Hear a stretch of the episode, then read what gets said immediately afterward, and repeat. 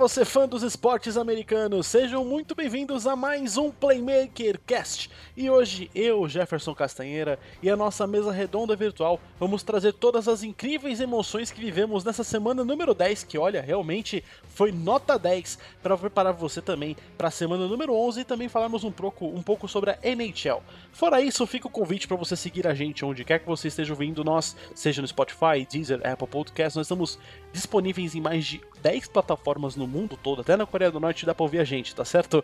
Só você seguir a gente onde quer que você esteja ouvindo nós, para você ficar por dentro dos nossos podcasts semanais sobre os esportes americanos. Além disso, nós temos nossas redes sociais como Instagram e Facebook, basta você procurar por Playmaker Brasil, que você acha tranquilamente por lá. Enfim, sem mais delongas, inclusive, sem esquecer do nosso site www.playmakerbrasil.com.br, onde você acompanha diariamente todas as notícias e todos os bafafás, as armações e mancadas dos esportes americanos. Inclusive, fica o convite para você, se você mora na Baixada Santista ou se você mora em São Paulo e tá afim de descer a serra curtir um pouco da praia, no dia 16 do 11, no sábado, nós estaremos lá no Santos Criativa Festival Geek. Sim, nós estaremos no palco principal às 3 horas da tarde, entrevistando Rômulo Mendonça e Ricardo Bulgarelli. Para você fã dos esportes americanos, é imperdível. Se você tá por, por pela Baixada, por favor, compareça. Enfim, vamos apresentar nossa, nossa mesa redonda virtual com nossos participantes da vez. Com ele, Rafael Lima. Opa, fala galera. Fala Newton, Henrique, Jeff. É, tava com saudade do podcast. Semana passada eu participei. E nessa semana a gente teve o melhor jogo da, da, temporada até agora, que a gente vai falar bastante. A gente vai falar muito de NFL, tem quadro novo, enfim, hoje o programa vai estar bem legal. É isso aí, além dele apresentamos, apresentamos o Rafael Lima, vamos apresentar o nosso querido Nilson Sérgio, que não tá tão feliz assim não. Pois é, quase infartei depois desse Monday Night Football, mas estamos vivos e aqui para comentar com vocês e feliz aqui de estar com o Rafael, Henrique, Jeff para mais um Playmaker Cast. Grande prazer de estar aqui. Para fechar nossa mesa redonda virtual tem ele, Henrique Gutiardi. Fala, Henricão. Fala, Jeff. Fala, Newton. Fala, Rafa. Eu quase não torcendo nem para Seahawks nem para Niners. Eu quase morri também com o jogo de segunda-feira. E eu quase morri com o jogo de domingo. Ou seja, acho que eu devia ir no cardiologista mesmo. A NFL deveria pagar para todos nós um plano de saúde cardiológico. Eu nunca tive essa emoção com o Miami Dolphins, mas quem sabe um dia. Enfim, esse é o nosso podcast, você vai ficar aqui com a gente com esse podcast gigantesco que nós vamos passar para você com muitas informações, mas para isso tem aquele momento que já virou tradição, né?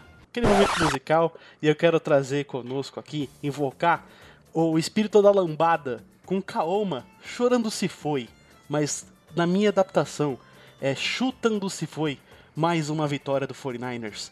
Chutando se foi campanha sem derrota do 49ers. Russell Wilson foi todo cheio de amor com a vitória do Seattle no ar.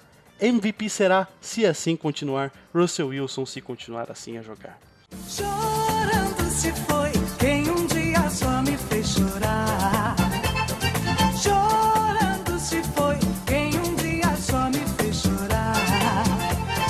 Chorando estará ao lembrar de um amor que um dia não soube cuidar. Shut up and sit down.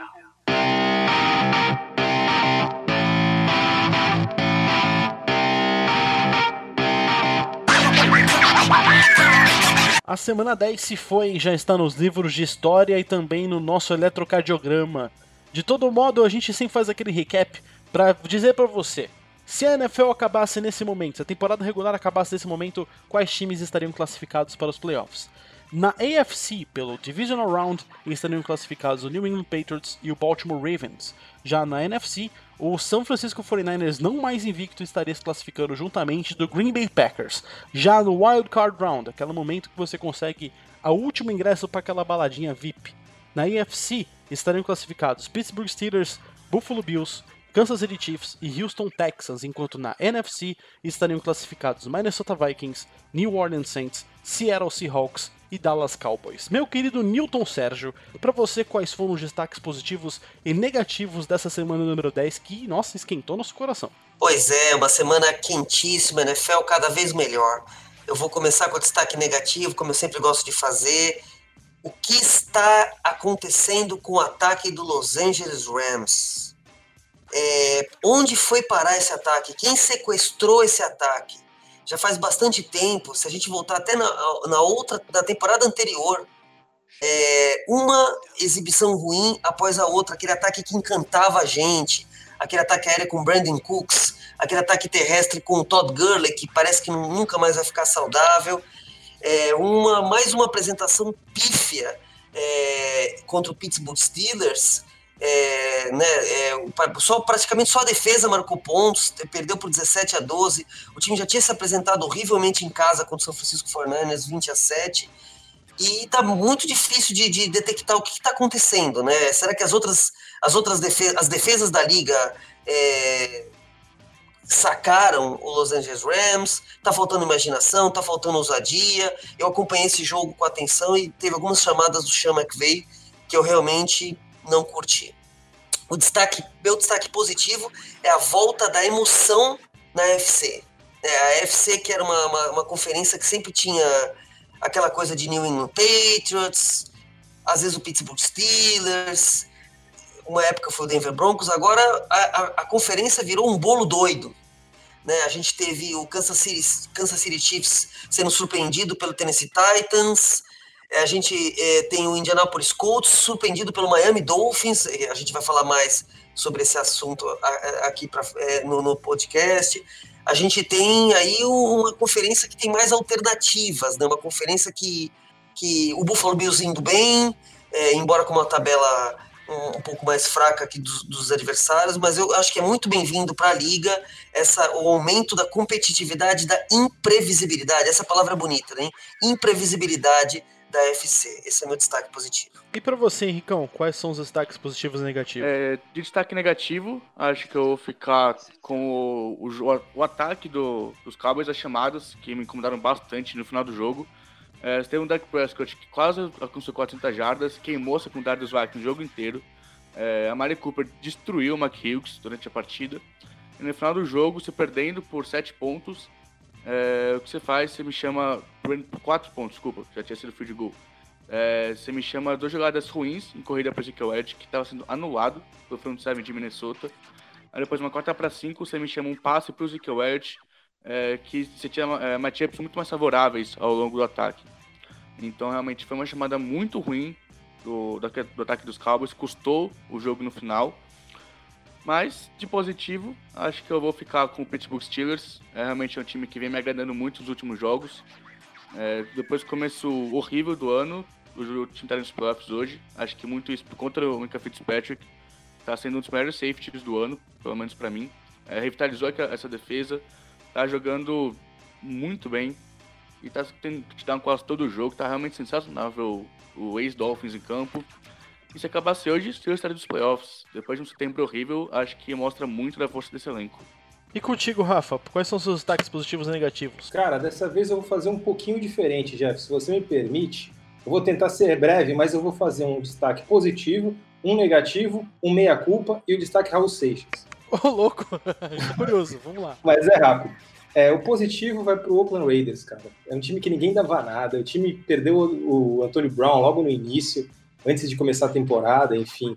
É, o Gruden era super questionado, o time de molecada, porque ele acabou com o time que está arrasado no, no, ano passado, com, com os Raiders, que haviam, no ano retrasado, é, tinham chegado aos playoffs, enfim tal, e quando chegou o Gruden, matou com isso, acabou com o time, zerou, começou de novo, botou a molecada para jogar, e o Oakland Raiders é um time aí que, se bobear, a gente vai ver jogando em janeiro, cara. Que é uma insanidade, assim, se a gente for pensar a maluquice que era. Enfim, até, até difícil de, de entender como é que esse time tá onde tá. O time que tá se mudando para Las Vegas, enfim, é, tá, tá tendo uma temporada digna de despedida de Oakland. Com certeza. O meu destaque negativo, a gente vai falar mais sobre esse time, então eu vou falar bem rápido vai para o Colts e principalmente para o Brian Hoyer. O Hoyer, é, quando ele assumiu o time, os Colts estavam de bye na, na bye week. E aí, de repente, é, ele assumiu, o time não ganhou mais nenhuma partida, perdeu do Miami Dolphins e agora está no limbo. Mas esse jogo a gente vai falar um pouquinho mais depois. Minha culpa vai para o Lamar Jackson. Eu sempre chamei ele de running back que lança, é, continuo achando isso, só que o cara é muito eficiente no que ele se propõe a fazer. Assim, que ele, o que ele faz é, é difícil de, de, de, ler o jogo dele, porque ele é muito rápido, Ele é liso, é difícil de, de sacar esse cara. É, ele não precisa lançar tão fazer lançamentos longos. Ele usa muito bem o Tyrande na, nas jogadas. O Andrews é muito acionado, enfim. E ele é uma ameaça que você nunca sabe. Você não consegue montar uma defesa para conter o Lamar Jackson nesse momento da carreira. Então é realmente assim. Eu, eu que sou um crítico do Lamar Jackson, tenho que dar o braço torcer que o cara tá jogando demais. E o meu destaque, Raul Seixas, é o destaque maluco beleza. Vai pro Tennessee Titans. O, os Titans, quando você acha que vai ganhar, perde, quando acha que perde, ganha. Aí tá um jogo perdido, dentro do próprio jogo perdido, eles conseguem fazer uma virada que fizeram contra o Kansas City Chiefs, uma das maiores forças da UFC. Então eu não tenho mais o que falar do Tennessee Titans. A gente pode ver o, o time em janeiro, como daqui até o final da temporada ele pode perder todos os jogos. Assim, é um time completamente maluco. O Tratorcito lá, o Derrick Henry jogando demais, o Tannehill renascendo. Eu, no nosso primeiro podcast lá atrás, que foi de análise de elenco, eu tinha dito que o Tannehill tinha chance de tomar a posição do Mariota. E para mim já tomou. É, ele é um jogador muito mais confiável que o Mariota. É o que a gente tinha falado, assim, o auge do Tannehill do que eu vi é maior do que o auge do Mariota que eu vi. Então, eu acho que, de repente, o time se acertou e pode ter um, um caminho bacana daí até o final. Só que como é um time 880, tudo isso que eu tô falando pode ir para água abaixo e pode perder todos os jogos. Então por isso que é um destaque maluco, beleza. Eu tô, meio, tô me sentindo meio Caetano Veloso, porque eu falo tudo e depois eu falo um não. Mas é isso. Mas eu concordo muito contigo, Rafa, sobre o Ryan Tannehill. É muito engraçado porque, assim, claro que teve até umas boas partidas no Miami Dolphins e não dá nem pra culpar tanto ele é, porque ele não tinha uma offensive line boa, né? No, acho que foi na temporada passada, o Ryan Tannehill liderou a NFL em sacks. Ele tomou muito sacks, ele foi rastejado de todas as maneiras. Então fica aquele pensamento, né? Se o, submarino tivesse sido inventado no Miami Dolphins, ele boiava. De qualquer modo, a gente tem que mudar um pouco de assunto, sair desse assunto Miami Dolphins, que a gente já vai entrar nisso para falar sobre um jogo espetacular que vivemos nesse Monday Night Football. Todo mundo esperava, era o jogo talvez até agora mais esperado da temporada desse Hawks e 49ers é, e cumpriu nossas expectativas, né? Porque a gente, é, não sei se vocês lembram, você ouvinte já acompanhava a NFL naquela época, existia um Super Bowl chamado Super Bowl 48, que foi entre Seattle Seahawks e Denver Broncos, que a gente falava, uau, Russell Wilson contra Peyton Manning, e o jogo foi 48 a 3, se não me engano, 48 a 8, foi um jogo horroroso, e essa expectativa não foi quebrada. Tivemos um jogo incrível. Para mim é o jogo do ano. Mas para vocês, esse jogo foi o jogo do ano? As lesões, inclusive, que os 49ers que sofreram durante a partida e anteriormente foram determinantes para o resultado. Essa bomba eu vou jogar inicialmente na mão do Newton, que é o torcedor do 49ers. Pois é, é difícil né, falar desse jogo, porque a gente é, foi difícil até dormir depois. Né? Ele terminou tarde, foi um jogo que teve 70 minutos, né? Uma prorrogação inteira, decidido de forma muito emocionante. Eu confesso que, como torcedor e como analista, eu estava já, antes de começar, com um mau pressentimento pro Niners em relação a esse jogo, porque Las Vegas colocava o Niners seis pontos favorito, né? Isso significa que se o Niners ganhasse por menos de seis, é, é, a pessoa que apostou no Niners perderia, ganharia quem tivesse apostado no, no Seattle Seahawks pela ausência do Kiro, né? O time já entrou sem o George Kiro, que é o, o, o, a bola de segurança do Jimmy Garoppolo, né? O cara para completar o, as terceiras descidas, a da bola difícil. Já sem ele, é, eu já acharia que seria difícil, porque o time do Seattle é muito bom. O Russell Wilson tá voando. Ao longo do jogo, o Niners perdeu jogadores-chave, né? Perdeu o Emmanuel Sanders, que é outro, outra arma ofensiva que chegou numa troca com o David Broncos e já se estabeleceu rapidamente. O Niners jogou sem o miolo da defesa, com o Alexander. Então, eu acho que foi um resultado que é, foi emocionante o jogo. Eu esperava que seria realmente um jogo muito bom. É, os jogos de quinta são ruins, né? os jogos de segunda são bons porque os times tiveram mais tempo para se preparar, mais tempo para descansar, então tecnicamente eles têm a tendência de ser melhores, né? Ainda mais duas equipes que estavam com a divisão na mesa, né? Essa divisão agora está pendendo um pouco para o Seattle. Por causa dessa vitória, embora tenha muita água para passar debaixo dessa ponte. Mas eu acredito sim que as contusões é, fizeram a diferença. O Niners, é, por mais que a defesa tenha jogado demais, eu acho que o Seattle era para ter resolvido esse jogo antes. É que o Seattle errou muito. O Seattle é, é, é deu a bola para o San Francisco 49ers no momento que era para ter matado o jogo, duas vezes.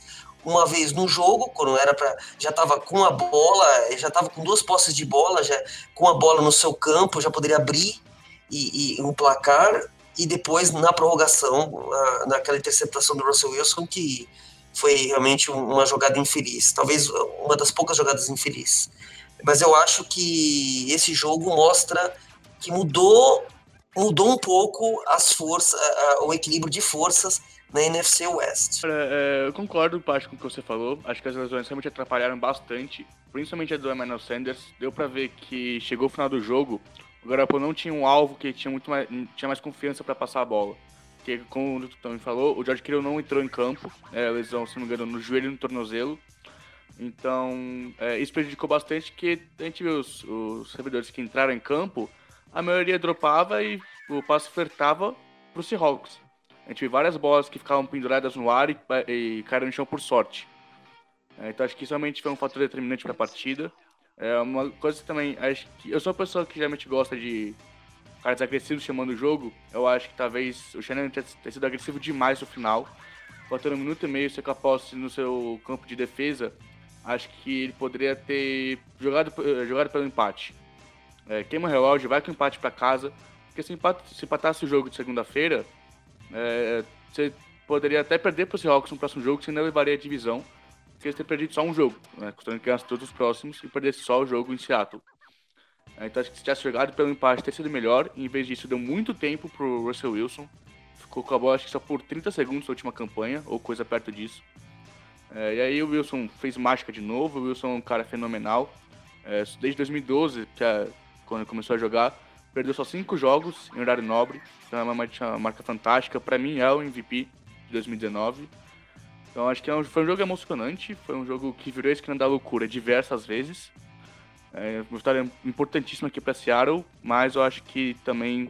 É, acho que se tivesse chamado um pouco melhor no final do jogo, Shannon, o resultado seria um pouco eu melhor. Eu consigo entender, Henrique, o seu raciocínio, e durante o jogo eu cheguei a pensar isso, confesso, essa coisa do China, né? Eu falei, eu falei nossa, corre com a bola, é, tenta uma draw play, de repente você surpreende a defesa, consegue um bom avanço ou leva esse empate para casa. Eu cheguei a pensar isso, de verdade, mas a gente também não pode levar em consideração eu só vou apresentar um argumento alternativo, eu ainda estou em dúvida sobre isso. Não dá para imaginar também que o Niners vai ganhar todos os jogos, porque o Niners vai enfrentar agora os dois times que derrotaram o Seattle. O Niners tem pela frente ainda Baltimore Ravens fora de casa e New Orleans Saints fora de casa. Então são jogos dificílimos. Eu, eu, eu, é, eu, eu até estava tentando lembrar isso para falar no meu, no meu comentário. Agora, a, sequência do Niners é, é, tem um jogo que é chave para mim, que eu acho que é pra, pra inclusive para classificar para playoff, porque se é, que é Arizona Cardinals dentro de casa. O Niners precisa ganhar domingo do Arizona. Senão, eu acho que já, já a confiança já vai para o saco, as, é, já entra em crise, porque é um time jovem, é um time que está vindo de muitos anos de miséria. Porque depois vai ter essa sequência que eu falei. A gente vai ter Green Bay. Tudo bem que Green Bay ainda em casa, mas depois vai ter Baltimore fora de casa, New Orleans Saints fora de casa, vai ter Rams, tudo bem que em casa. Mas o Rams ainda é um time perigoso.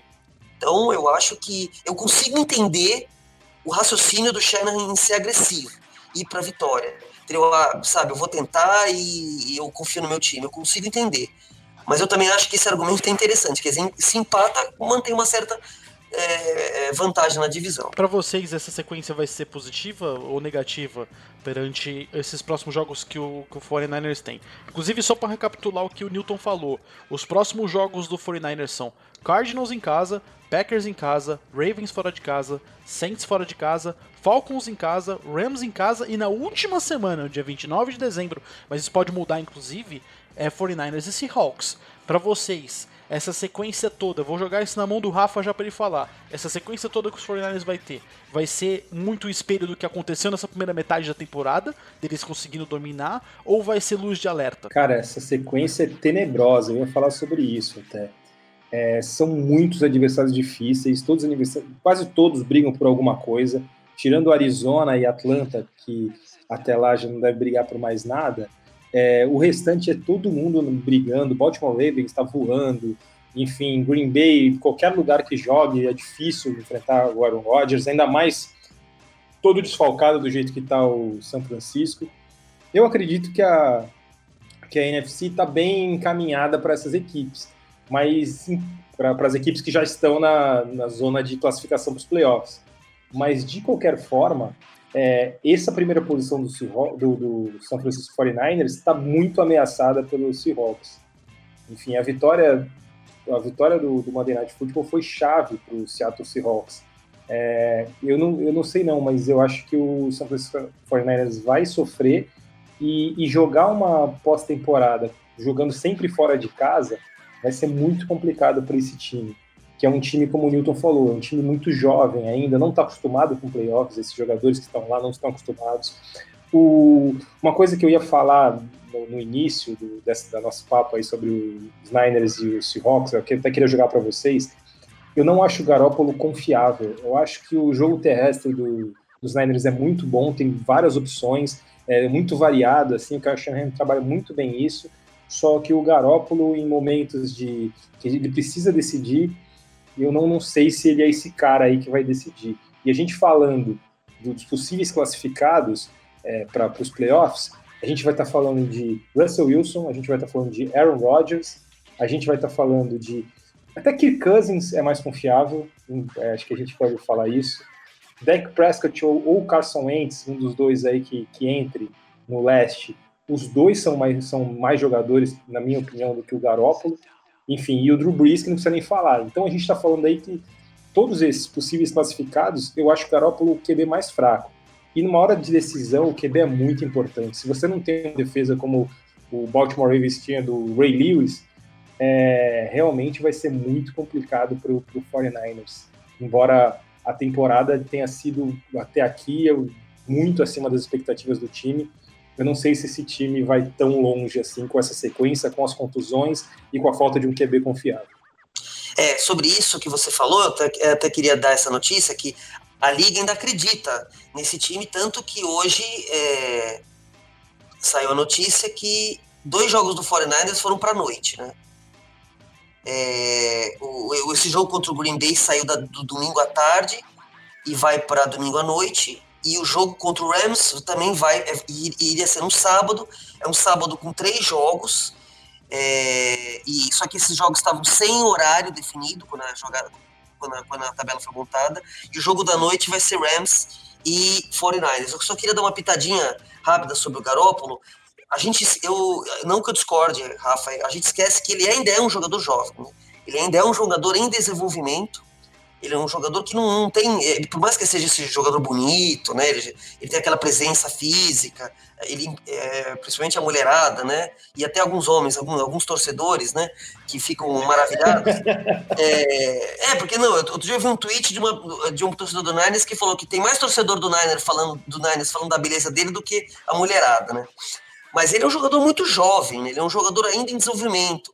Ele é um jogador que não tem um, uma temporada inteira, é, ele tem 16, ele já tem mais de 16 jogos, mas ele não jogou como titular uma temporada inteira. E ele está sujeito realmente a alguns erros em jogo a jogo. Eu acho que realmente esse time do Niners, é, nesse jogo, nesse Monday Night, não protegeu bem o Garópolo. Os dois tackles, o McGlinch e o Joe Staley, tiveram partidas horrorosas.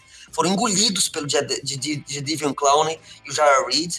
E ele teve ele foi o tempo todo ameaçado. Então... Não, e os receivers também, desculpa, Newton, te cortar também, parece que estavam tremendo, sim, sim. em certo momento. Eles droparam, droparam bolas assim que, que não era difícil de, de dropar se, se fosse um jogador mais confiável. Não foi nem o erro do Garópolo, até teve um, não ajudaram, uma interpretação que não foi erro dele. Enfim, isso também tem Eram passes da mão, né?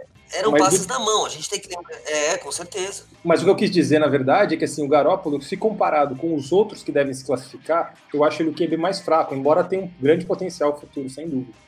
Com certeza. Eu, eu, eu, você falou de QBs estabelecidos, né? Drew Brees é um, um, um, QB estabelecido. Kirk Cousins, eu ainda acho que, acho que ele ainda tem muito para mostrar. O Dak Prescott está jogando muito bem, concordo plenamente. O que eu acho que é o ponto-chave desse time, o que manteve o time é, no Monday Night foi a defesa. Se essa defesa continuar jogando assim, eu acho que o Niners eh, tem muita chance de, de Super Bowl eu acho muito difícil, mas avançar nos playoffs, de repente, para um Division Round, até para um, um, um, um, jogo de conferência. Porque a gente sabe que aquela velha frase, que já virou um chavão, né? Ataques ganham jogos, defesas ganham campeonatos. Essa, mas essa defesa tem que ficar saudável.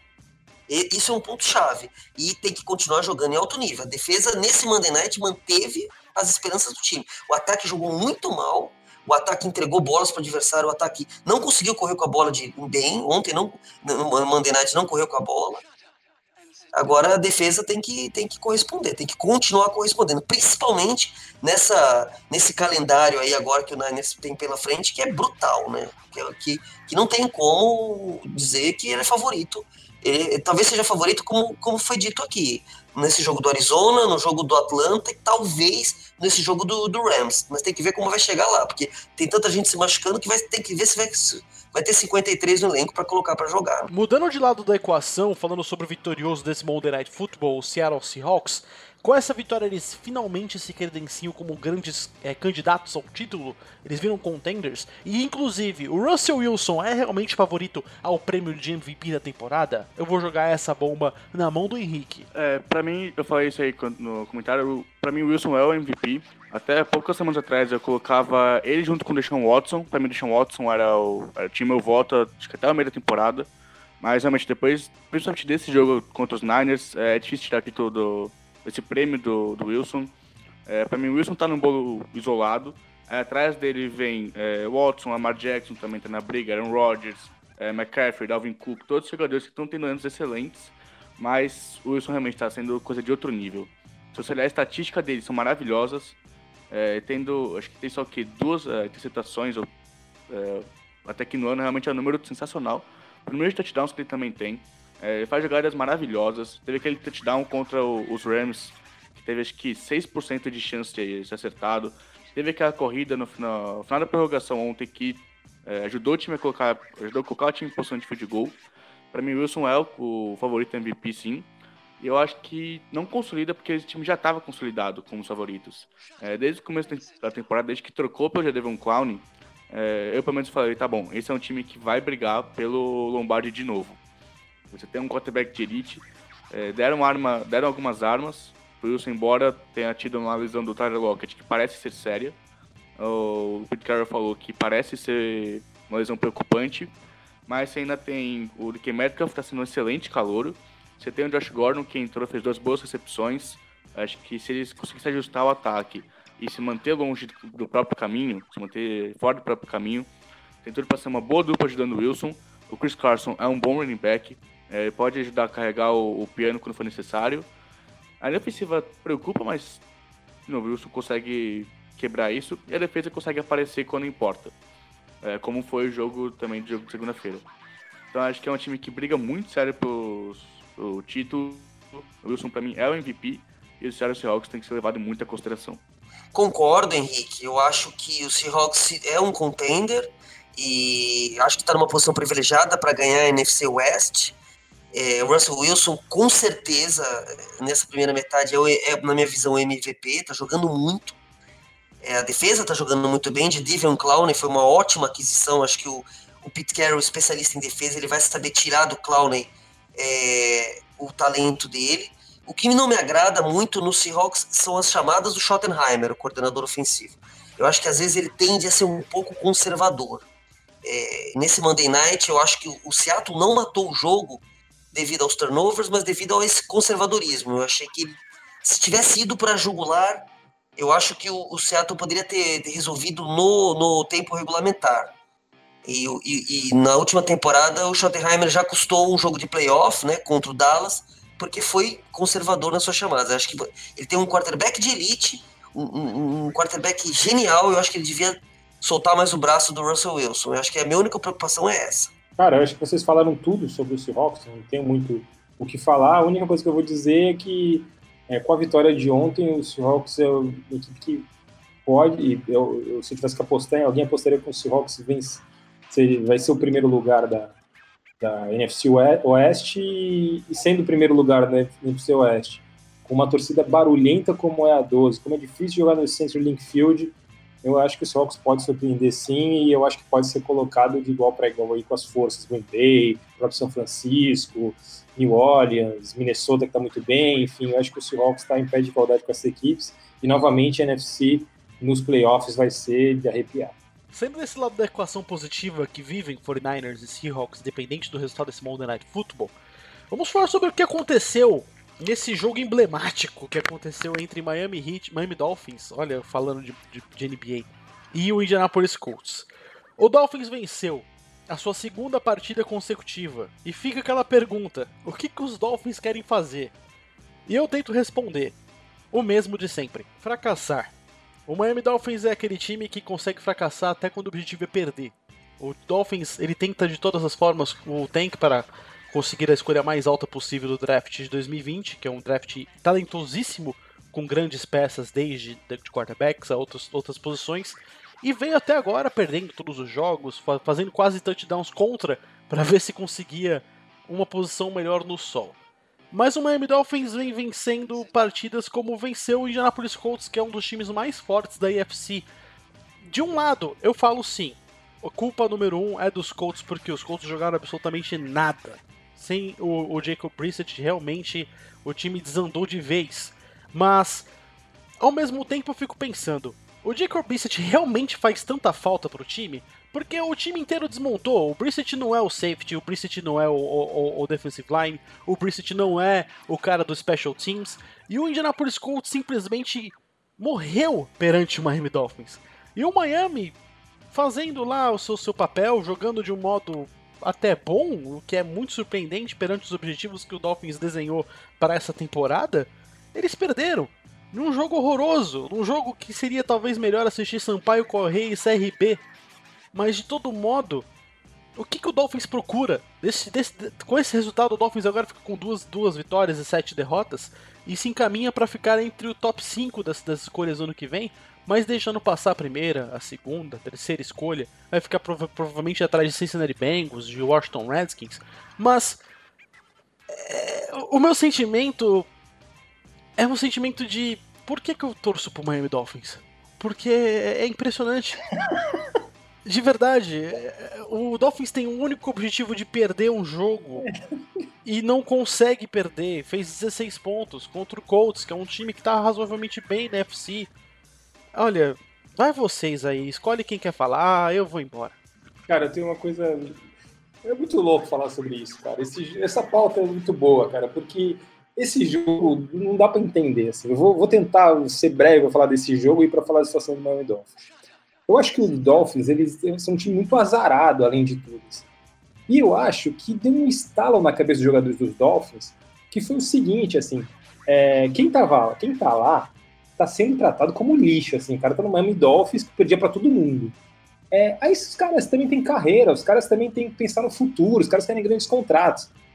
Então, a galera que conseguiu fugir de lá, fugiu e tudo bem. Os que ficaram falam, gente, agora a gente tem que jogar, porque a gente já não vai ser mais trocado nessa temporada, então a gente precisa se valorizar. E aí você pega um Fitzpatrick, que sempre tá rodando, cada ano tá num time diferente, ele deve estar pensando, pô, quero ser titular em algum lugar aí. Uma, um, de repente, um próprio Indianapolis Colts me chama, enfim, o Brissett não volta bem, enfim, eu quero, quero arrumar um lugar. Aí tem um receiver que é o Parker, aí tem a defesa que fala, pô, o Fitzpatrick saiu daqui, arrebentou e agora a gente está sendo tratado como lixo, vamos tentar jogar bem também. Enfim, é, eu acho que não instalam na cabeça dos jogadores, eles falam, pô, nosso time não é tão miserável assim, vamos mostrar que a gente não é. Além disso, tem o Brian Flores que, que, tem que provar, porque nunca foi técnico principal, então ele tem que provar que pode ser um técnico principal também.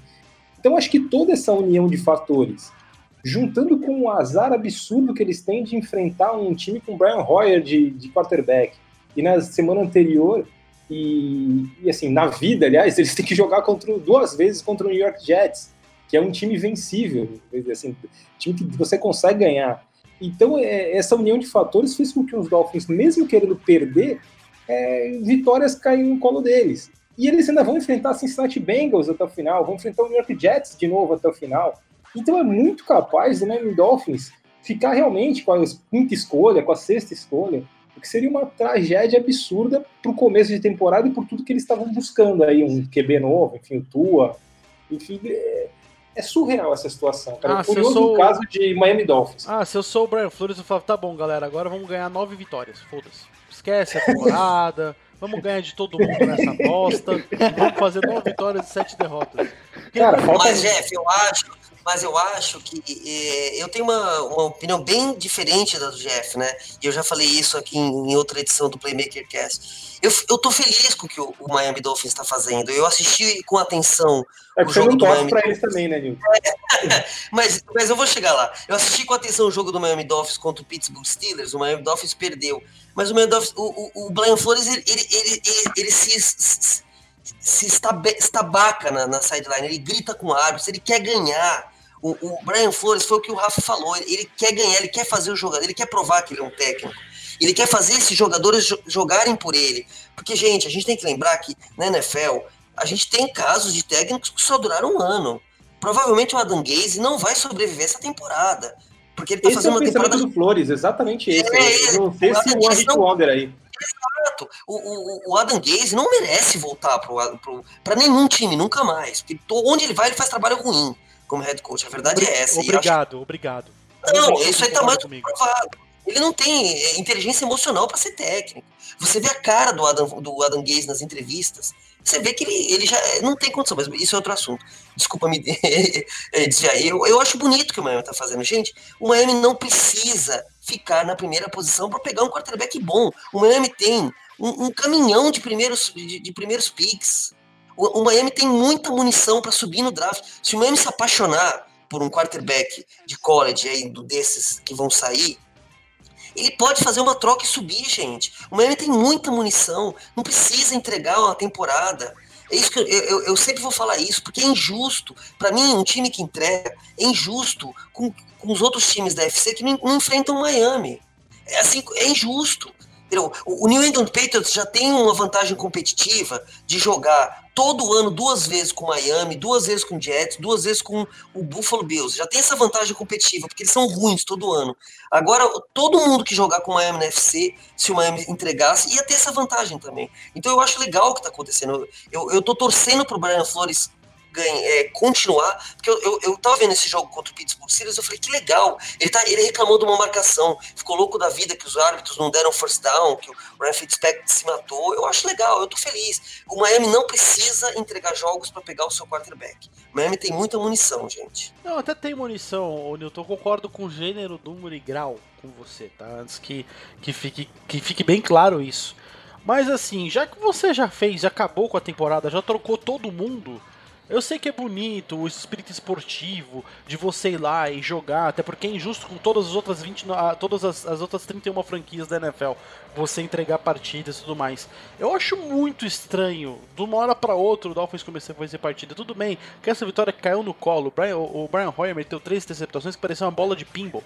A, a, a, não foi a, a, o, o, os, os, os, jogadores que interceptaram as bolas, que eu acho que foi o Bob McCain, o Parker e o Needham que, que pegaram as bolas interceptadas pelo Hoyer. Foi a bola que pegou os caras. Porque os passos foram horrorosos. Mas de todo modo, é, é, muito estranho, porque você tem um projeto. O projeto é conseguir escolhas altas para quê? Para ter jogadores bons.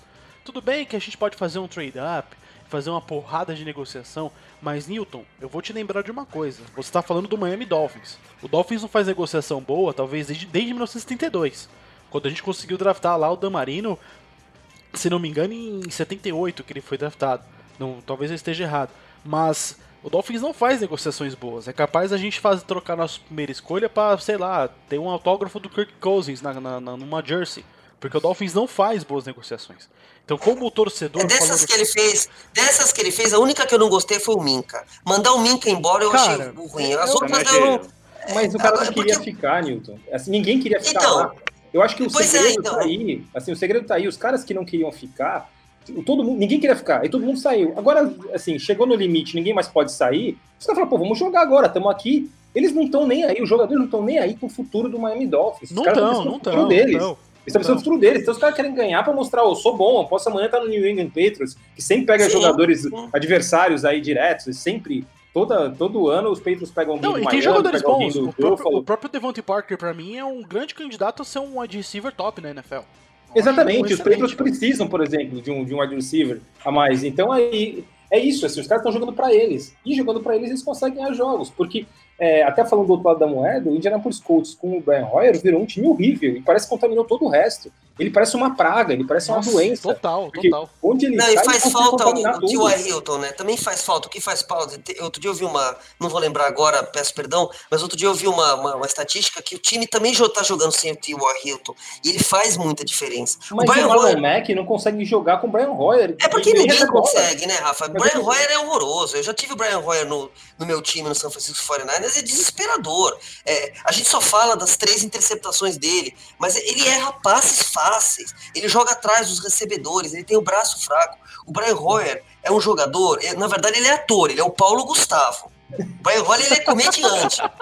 Ele é comediante. Ele é, Hoyer, ele é comediante. Ele é comediante. Ele, ele, ele é bom lá no Multishow entendeu? Naqueles filmes lá de, de lá do eu quero, é, é, o Homem em Marte, eu quero esse é o Brian Roy, entendeu? Eu, é, o Homem eu quero é isso que é o Brian Roy. A verdade é essa. Não tem o... como mas, vencer cara, com o Brian Roy na, na, na, NFL. Mas você não consegue blindar isso porque assim, por exemplo, você pega o Ted Bridgewater, ele foi bem blindado no Saints, assim, o jogo corrido cantou solto e o time andou. O próprio Garópolo, ele é meio blindado também nos Niners, mas parece que os Colts não, não conseguem fazer nada. Não, mas Rafael, agora eu vou ter que dar discordar de você, porque comparar Brian Hoyer com Bridgewater e o Garoppolo, acho que foi meio sacanagem. É, o Hoyer realmente é um quarterback muito ruim, mas como acho que já teve muita análise séria aqui, eu queria só ir para um pouco mais engraçado. É, primeiro jogo contra os Jets, foi a primeira vitória dos Dolphins. A, a, a vontade da Dan de estragar a vida dos Dolphins é maior que qualquer coisa no mundo. Quando ele tava nos Dolphins, os Dolphins iam mal. Agora que ele saiu do. foi pros Jets, o Dolphins uma draga, ele queria tirar a primeira pick dos Dolphins e conseguir essa proeza. Ele é... deve ter sido enganado por algum mexicano lá em Miami, alguma coisa assim, né? algum produto fraco, tipo Paraguai, alguma coisa aconteceu com ele. Eu acho que você ser treinado pelo, pelo Adam Gaze, é, sabe, não sei se vocês lembram daquele programa antigo que passava na Band, que era Vídeos Incríveis, que todo mundo passava riscos de... É, era, um, era um programa que mostrava cenas onde existia risco de vida. Então tinha tipo assim, é, sei lá, é, Texas, Mississippi. Uma cidade pra cá encontrou o seu pior território. nesse, nesse dia, Adam Gaze decidiu treinar. Aí aparece um depoimento. Oh meu Deus, eu não vi que era o Adam Gaze que estava treinando nosso time. Eu pensei que todos nós íamos morrer. Era uma coisa assim, tipo, meio dramática. Não, e o mais incrível, e o mais incrível dessa história do Adam Gaze, é, já que a gente tá falando do Miami, vamos falar um pouquinho de, de, de, desse outra draga que faz a vida do New England Patriots ser tão fácil no UFC como é que, depois que ele fez um trabalho horroroso no Miami Dolphins, por que, que o Jets contratou ele? Eu não consigo entender. Era para saber os segredos do Miami Dolphins. É, exato, ah, então. exatamente. Mas é, precisa disso.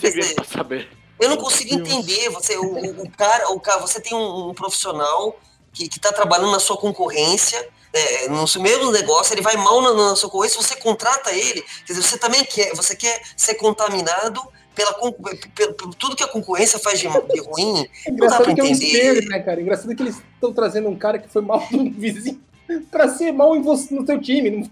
Exato. Imagina o Bill Belichick quando ele soube. Eu fico imaginando a cara. Eu, eu lembro daquele meme do Bill Belichick tomando suco de laranja. Quem já viu, quem não viu, procure. Esse meme é sensacional, né? O Bill Belichick tomando suco de laranja. Imagina ele sabendo disso e falou assim: mais um ano que nós vamos ganhar é, pelo menos 13 jogos, ter, ter uma semana de folga nos playoffs porque não dá para entender, né? Miami Dolphins, concordo com o Jeff que é, é, é, duro ser torcedor desses times e eu me compadeço, porque é, deve ser muito é, é, triste ser torcedor desses times, porque é ano após ano após ano são decisões que, que não fazem sentido. Não é, por exemplo, é, o, o, o que aconteceu com o New Orleans Saints né? É, há dois anos atrás teve lá o Hail Mary lá do Stephen Diggs, que é uma jogada, foi uma sorte danada, uma jogada que daqui a um milhão de anos não vai acontecer. Aí, na, na temporada passada, o roubo lá do, do Pass Interference. Quer dizer, são coisas meio aleatórias. Agora, Miami Dolphins e Jets é, é cagada, é besteira das diretorias, ano após ano após ano. Deve ser muito triste ser torcedor desses times, olha, porque é duro. E os torcedores não merecem isso, né? Cara, ah, os Jets, eles invejaram o Miami Dolphins, né? É muito louco isso, você invejar uma... É a mesma coisa que você, de repente, na tua casa aí, invejar um morador de rua, cara. Assim, é, é, sem cabimento nenhum isso aí, essa, essa, loucura dessa troca, e mostra muito bem o que é essa divisão aí dos Patriots, acho que é isso aí. É, só pra falar também um pouquinho aqui do, dos Colts, é, acho que é um time que tem peças, não vou ser muito boas, porque tem alguns jogadores que são é, tem muito potencial, mas também jogar com o terceiro quarterback quando estava indo pro, pro camp é uma coisa complicada. O Brian Hoyer não teve em nenhum momento é, repetições no treino com jogadores é, titulares, porque afinal você tinha durante toda a off-season o Andrew Luck, aí depois você tinha o Jacob Brissett, que quando o Luck não treinava era o Brissett que pegava as repetições, e aí você teve o, o, o Hoyer que treinava com os caras que, foi, que já foram cortados. Então não tem a química com os recebedores, com a linha ofensiva, é, não sei qual entrada ele tá com o playbook para saber é, audible, não sei o que, mas é evidente que o time parece ter morrido. Acho que o, um negócio que a gente pode até pensar aqui é, que a gente não consegue medir em número, o como será que a, uma liderança, talvez, do Jacob Brissett no vestiário tenha fazendo falta? É, no vestiário, é no huddle antes da jogada. Será que ele não pode ser não era um líder que estava ajudando o time a esperar o momento, depois que o Andrew Luck tinha acabado de se aposentar? Será que ele não acabou sendo líder no, no vestiário, ajudando o time a, a aumentar a moral? Isso é uma coisa que acho que pode ter acontecido. O time está sentindo a falta do Brissett em campo. Então acho que é um dos motivos dos Colts chegando tão mal aqui sem o quarterback reserva que virou titular e que não sei o que vai acontecer mais. É, e talvez estejam aparecendo sinais da aposentadoria do Andrew Luck, né? Essa aposentadoria precoce, e talvez o time não estava tão preparado assim é, para essa aposentadoria tão perto do início da temporada quanto a gente imaginava. Porque realmente essa, essa, essa derrota para o Miami foi muito ruim para os Colts. Essa sequência tem sido muito ruim. Porque começou ganhando, cara. Eu não sei se o efeito. É, é, pode ser, tudo pode. É, é, a verdade é que. É, é o efeito Royer. Talvez seja o efeito Royer. É, a verdade é que é muito ruim, porque a gente tem um time que está voando nessa divisão, que é o Houston Texans. A gente tem que falar isso. O Deshaun Watson está fazendo uma ótima temporada, né?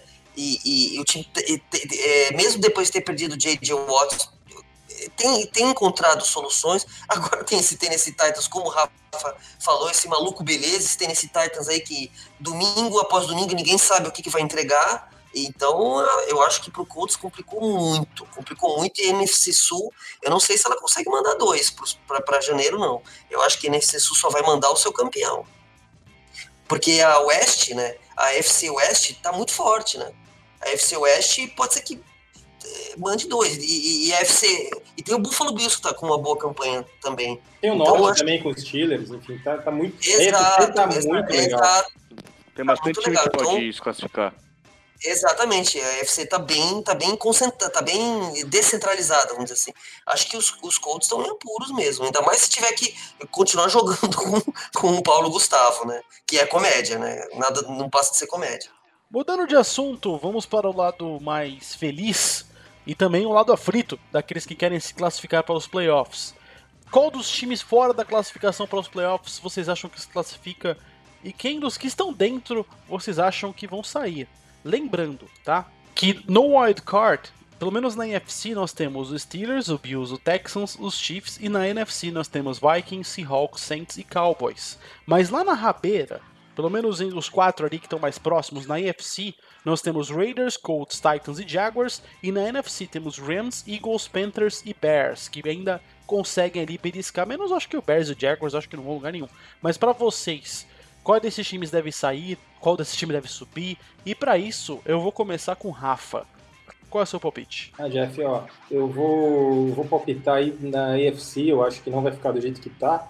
É, eu vou postar até uma aposta e eu vou até dizer que é uma torcida também do Oakland Raiders, cara, porque o time saído da cidade, é sair da Califórnia, onde o time passou a vida inteira na Califórnia, campeão, enfim, tem muitos torcedores, torcedores até mais velhos e tal, e ir para Las Vegas é realmente um crime. Isso é uma coisa que nos esportes americanos é muito comum, mas que nunca vai entrar na minha cabeça isso. Eu sou da época do Seattle Supersonics, enfim, isso nunca vai acabar um time dessa maneira e mudar completamente. Eu, eu não sou a favor. Então, e eu acho que o Oakland Raiders dentro de campo está demonstrando ser um time bem aguerrido, um time com muito espírito de, de vitória mesmo, um time que luta até o final todas as partidas. A torcida está incendiada com isso, porque está já se sentindo saudosa. É, eu acho que é um time que tem muitos fatores para buscar essa vaga. E eu acho que ele entra no lugar do Buffalo Bills, que o Buffalo Bills, é, por mais tenha fazer uma campanha certinha, arrumadinha, é uma equipe que quando precisa jogar com alguma equipe mediana que seja, ele se complica demais. Assim. Eles precisam dos Eagles, que, que não estão fazendo uma campanha maravilhosa, enfim, eles perderam agora do Cleveland Browns. É, realmente o Buffalo Bills é um time que não dá para acreditar que, que vá longe. Assim. Ele acho que ele se vangloriou de vencer adversários muito fracos, Redskins, Jets, Dolphins, mas eu acho que não vai ser o suficiente para eles se classificarem. É, eu gostaria de falar da NFC, já que o Rafa falou da AFC. Para mim, de quem está fora, dos times que estão fora, eu acho que o mais perigoso é o Philadelphia Eagles. E eu explico por quê. Em anos anteriores já aconteceu o que está acontecendo nessa temporada. O Eagles ele, ele, ele vai melhorando, né? Eu acho que o, o, o time tem, tem um pouco de, de Bill Belichick ali, né? E, e, o time vai melhorando. O Doug, Doug, Peterson, né? Ele tem um pouco de Bill Belichick, ele vai fazendo ajustes. Hoje o Eagles tá, é, tá fora, tá num 5-4, mas é, é a mesma mesmo recorde do Cowboys. Só que o Cowboys está entrando na quarta seed porque ele é líder da divisão, nos critérios de desempate. Eu acho que essa divisão ainda ainda ainda está indefinida. Tudo bem, Giants está fora, o Washington Redskins está mais fora ainda, mas eu acho que esses dois ainda vão batalhar até o fim, até a semana 17, como tradicionalmente acontece, né? Essa divisão ela sempre é decidida na semana 17, praticamente todo ano. Eu acho que o Eagles é um time muito perigoso, é um time muito bem treinado, tem muito talento. Carson Wentz é um grande quarterback, Alshon Jeffrey é um grande recebedor, tem um jogo corrido interessante, tem uma linha defensiva muito forte. E eu acho que o Eagles ainda vai fazer um barulhinho aí. E, e, e o Cowboys está entre. É, eu acho que o Cowboys ainda vai se arrepender muito, não dessa última derrota, porque perdeu para um time muito bom que é o Minnesota Vikings e eu acho que o Henrique vai concordar comigo. O Cowboys ainda vai olhar para trás e vai se arrepender muito de ter perdido para os Jets. Essa derrota para os Jets vai fazer muita falta para os Cowboys em dezembro. Anotem e podem me cobrar depois. É, primeiramente, sim, eu concordo, os Vikings realmente são um time muito bom. E não é só porque é meu time, realmente tem qualidade. É, como roubaram já os dois times que eu ia falar, né, Raiders e Eagles, eu vou para um time que eu tô interessado para ver, não acho que vai realmente chegar nos playoffs, mas pelo menos é o time que me interessa, que é o Jacksonville Jaguars. É, Nick Foles voltando de lesão, ele se machucou na semana 1, aí teve lá o Gardner Minshew, que é, foi um, realmente um, um, um grande personagem né, das últimas 10 semanas, aquele bigodão, todas as piadas, não sei o quê. Mas eu quero ver o time jogando o final do ano com o Nick Foles, que últimas duas vezes que ele entrou em situações assim no Philadelphia Eagles, ele realmente brilhou. É, 2017, Carson Wentz se machuca, é, rompeu o joelho, aí o Foles entra, ganha o Super Bowl, é MVP do Super Bowl. 2018 acontece a mesma coisa, Carson Wentz se machuca no final do ano, o Foles chega, leva um time que não estava nos playoffs, tira a vaga dos Vikings na última semana é, e ganha um jogo de playoff lá em Chicago. Então é um cara que se mostrou, é, mostrou que sabe jogar muito bem quando chega no final do ano. É, eu quero ver como os playoffs da FC estão abertos nas últimas duas vagas. Eu acho que tem chance se o Nick Foles é, mostrar que é o Nick Foles que ganhou o Super Bowl com os Eagles. Se ele voltar a, ser esse, a ter esse nível, eu acho que eles têm as peças é, suficientes para fazer o time chegar na pós-temporada. Uma estreia nesse momento. Quero que suba o som da Vuvuzela.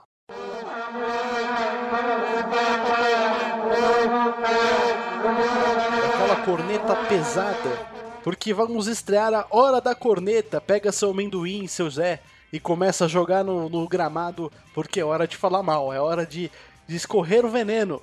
Depois de toda a hype que o Cleveland Browns teve antes dessa temporada e segue vivendo um calvário total, como viveu desde sua história, talvez. Fred Kitchens é o grande culpado ou só tem uma parcela da culpa? E essa bomba eu quero que o Newton comece falando.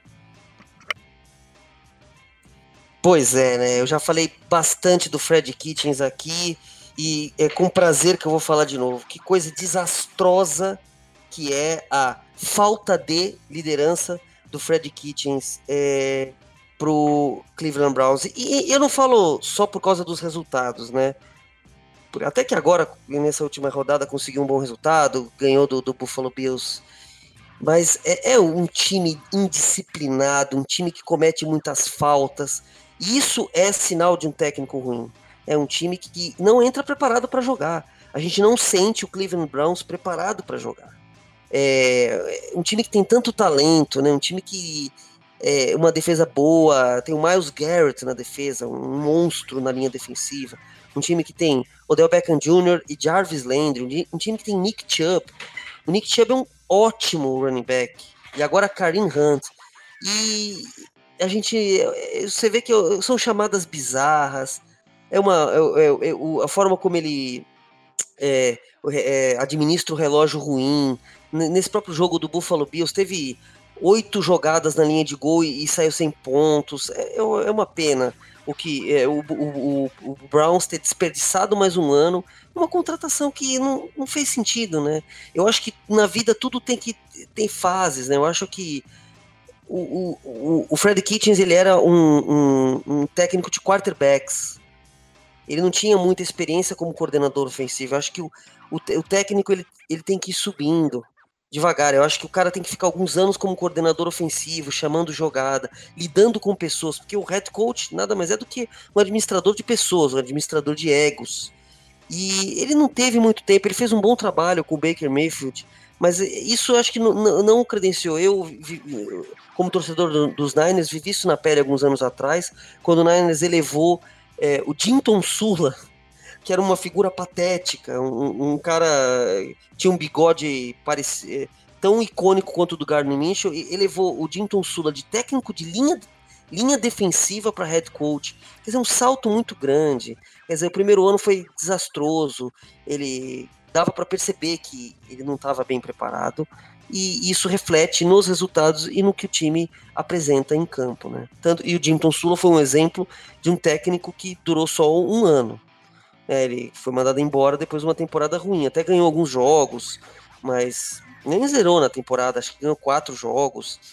Mas foi tão ruim. O Niners era tão ruim, tão despreparado. E eu, eu, eu, eu acho que eu não ficaria surpreso se, se, tiver, se não tiver um, um, um término de temporada agora forte. Eu não ficaria nada surpreso se o, se o Fred Kitchens fosse mandado embora. Cara, é, eu vou ser bem rápido falando sobre isso. Assim, é, você dá na mão do Fred Kitchens, o Jarvis Landry, do Beckham Jr., você tirou o Beckham Jr. dos Giants, onde ele era rei, você trouxe o Beckham Jr. Beckham Jr. para o teu time, é, você tem o Garrett na defesa, você tem assim um, um, time muito bom, Nick Chubb correndo com a bola, enfim, realmente é, é, é uma equipe espetacular. E dar na mão dele é a mesma coisa, você dá o time do Flamengo, que está arrebentando o Campeonato Brasileiro, pode ganhar aí ainda o Brasileiro, a Libertadores e até por, jogar um Mundial contra um Liverpool, tem até chance de ganhar um Mundial, enfim, realmente é uma equipe muito forte. Pegar esse time da mão do Salso Rotti, eu acho que, que, é, que é o que tão, fizeram em Cleveland. E aí, é, é, assim, isso é surreal porque a gente sempre criticou, há anos a gente vem criticando, até mesmo antes da polêmica existir, se a gente conversasse tal, enfim, é, criticando muito o Cleveland Browns. Cleveland Browns é um motivo de piada há muito tempo. Aí quando você acha que a diretoria se mobiliza bem, ela coloca um treinador desse tipo. Então, assim, o Cleveland Browns não dá para confiar. Não dá para confiar de forma alguma. É a vaca que dá dois litros de leite e depois chuta o balde. É, é o Cleveland Browns. É, acho que a parte de falar mal do Kitchens é o meu momento. Espero isso já algumas semanas. É, Kitchens uh, defende a demissão dele desde acho que da semana 5 é, eu surpreendi que ele ainda tá no cargo. Ele é um cara que realmente tá fazendo um trabalho horrível. É o Rafa deu uma analogia, só para dar uma outra aqui. É como se tivesse um carro de Fórmula 1 para um cara que acabou de tirar a carteira de motorista. É exatamente isso que os Browns é, fizeram esse ano com o Kitchens. Dá para ver, o, você olha o, o Baker Mayfield, ele tá um cara perdido. Ele é um segundo anista, ele tá perdido, ele não sabe o que ele faz, porque não tem um técnico que vai lá e ajuda ele. Não tem um head coach que faz isso. É, o Newton falando da evolução rápida do Kitts no, nos cargos, é, ele foi é, técnico de quarterback dos Browns ano passado, aí o Jackson foi demitido, ele foi promovido a corredor ofensivo interino no final do ano, na segunda da temporada. Aí os Browns tiveram um, um excelente final de ano, o Baker Mayfield quebrando o recorde do Peyton Manning. E aí depois disso já promove ele a head coach. É, eu também concordo, foi uma sessão muito rápida deixava ele como coordenador ofensivo, dava mais uns dois anos para ele, sem tanta, sem tanto trabalho para fazer. Coloca um cara mais experiente, traz, sei lá, um Bruce Arians da vida, que falou que treinaria, sairia da aposentadoria para treinar os Browns. Deixa ele como head coach, coloca o, o Kitts para chamar jogadas só. Coloca o Greg Williams para chamar jogadas também. É, para chamar defesa. Então eu não sei o que diabos os Browns fizeram para contratar o Kitchens. Foi uma decisão horrível. É, tem que ser demitido. Concordo com tudo que vocês falaram. Ele gastou um ano de um talento incrível que está Cleveland. Mas também, só para não deixar passar, porque acho que eu tinha que falar isso. Tem alguma coisa na água de Cleveland que parece estar meio estragada.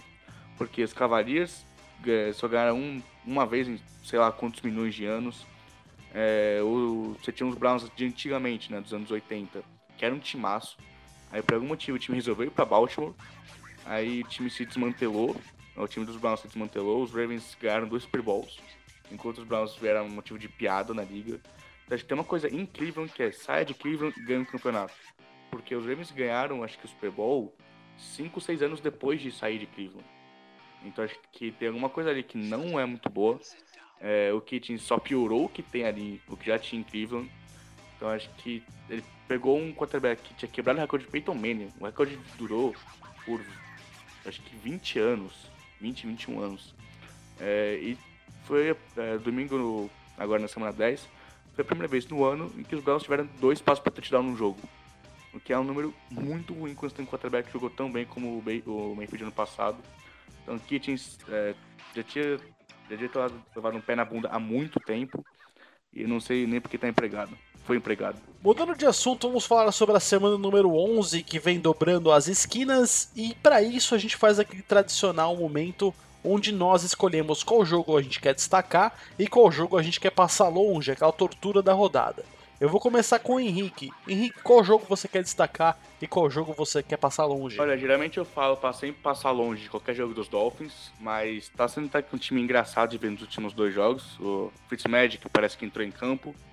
Então, não sei, deixa eu, deixa eu ver aqui, porque eu não, não tava pensando realmente em um jogo para passar longe. Acho que eu iria Jets e Redskins, que parece um jogo muito ruim. Acho que é. Se você tem a possibilidade de não ver esse jogo, não veja. Um jogo para assistir. Cara, não sei, acho que não. Texans e Ravens. Texans e Ravens acho que vai ser o melhor jogo dessa semana. Tem potencial para ser tão legal quanto o jogo de Hawks Niners. E contigo, Rafa? Cara, eu ia falar o. Eu ia falar dos dois jogos que o Henrique falou, assim, ele tomou os dois de mim. Então, é, para os dois, eu tinha deixado já dois meio engatilhados, assim, se alguém pegasse esses daí. Então é Bills e Dolphins, por mais que seja um jogo divertido até por parte dos Dolphins, realmente, geralmente os jogos dos Bills são bem chatos. Pelo estilo de jogo do time, enfim, pela defesa forte, e os Dolphins também não são tão confiáveis assim, então uma partida que, que realmente é difícil de, de você destacar alguma coisa interessante. E o jogo que precisa ser visto, cara, é New England Patriots e Philadelphia Eagles, assim, por vários aspectos. Por ser o reencontro dos Patriots com os Eagles depois de perderem o Super Bowl para aquela partida antológica do Nick Foles, que não, já não está mais nos Eagles.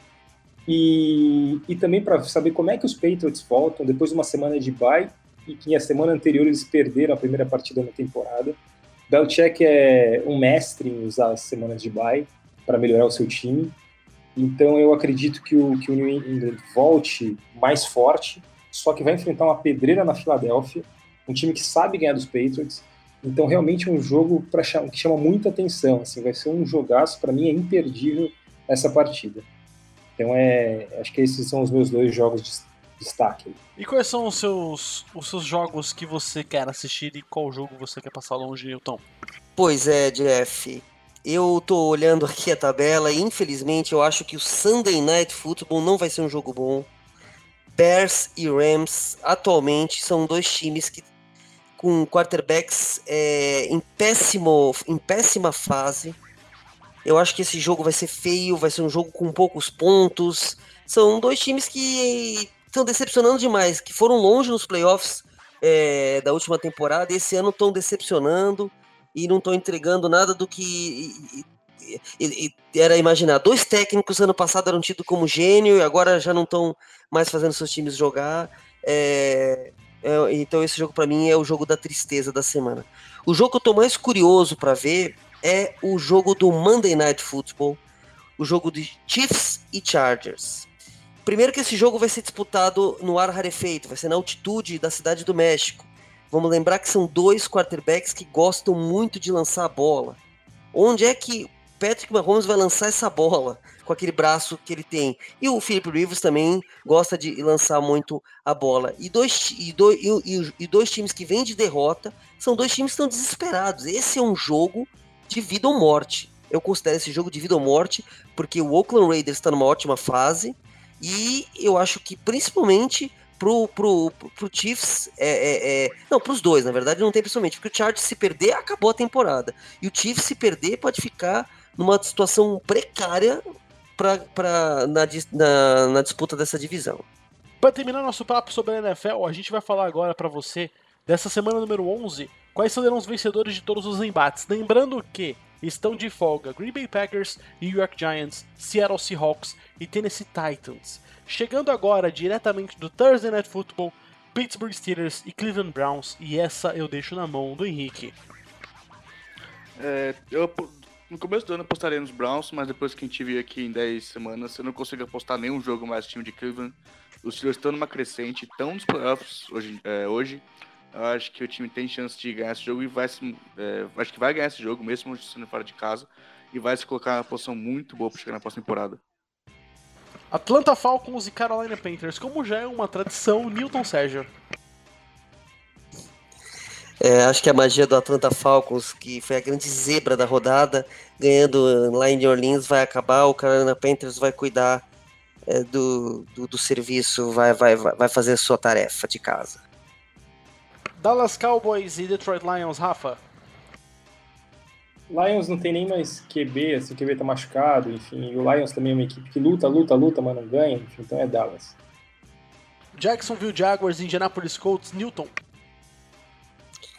É difícil, esse jogo vai ser difícil. Também é um jogo de vida ou morte pro Colts, é, mas eu acho que o Frank Reich vai é um grande técnico, vai saber recuperar o seu time. Eu acho que o Colts vai se recuperar e vai levar essa. Buffalo Bills e Miami Dolphins, Henrique. É, acho que esse é um jogo meio difícil de apostar. É, os Dolphins realmente estão na magia já do Fitzpatrick. Os Bills é, não tem um ataque muito bom, já comete muitos turnovers. Mas é, eu vou fazer, eu vou dar louco, eu vou apostar nos Dolphins. Ai, ai.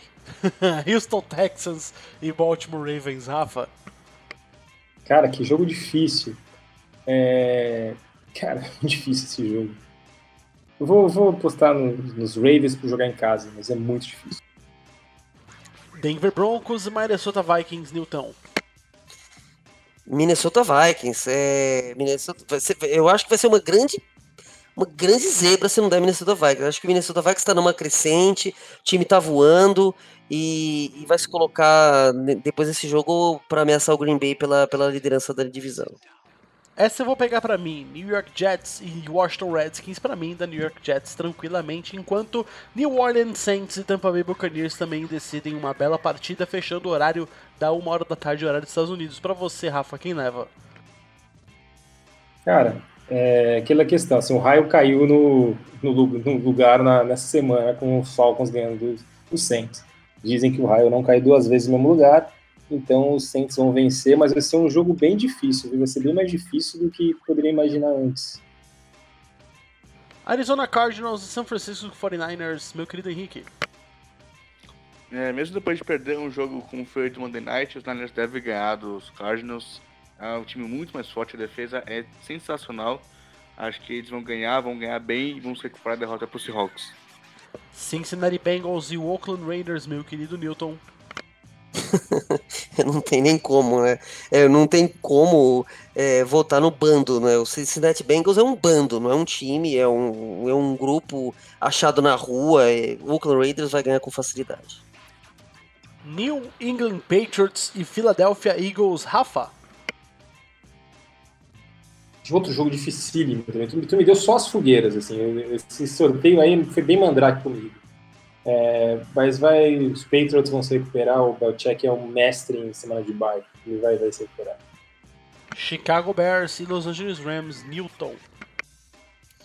Não, esse jogo é bem difícil, é, porque os dois estão jogando muito mal, né? Mas eu acho que o Rams vai precisa dessa vitória e não dá, né, mais para apostar. Mesmo o Mitch, Mitch Trubisky fazendo um bom jogo, fez um bom jogo contra os Lions, que tem uma defesa horrível. Não dá para acreditar no Mitch Trubisky contra o Aaron Donald. Não consigo imaginar um mundo em que o Mitch Trubisky ganhe do Aaron Donald. E para finalizar, Monday Night Football entre Kansas City Chiefs e Los Angeles Chargers, Henrique. É, acho que pelo que a gente viu do Rivers no jogo contra os Raiders, é, não consegui apostar muito nos Chargers, embora seja um time que eu gosto até. Eu acho que vai se aproveitar do área um lugar que consegue lançar 80, 70 jardas. Acho que os Chiefs ganham, eles precisam muito dessa vitória depois de perder para os Titans, porque eles ainda estão na briga pela seed 2 da AFC. Acho que a vontade de vencer deles vai ser maior que a dos Chargers. Eles vão sair com a vitória, acho que o Mahomes vai ter um excelente jogo.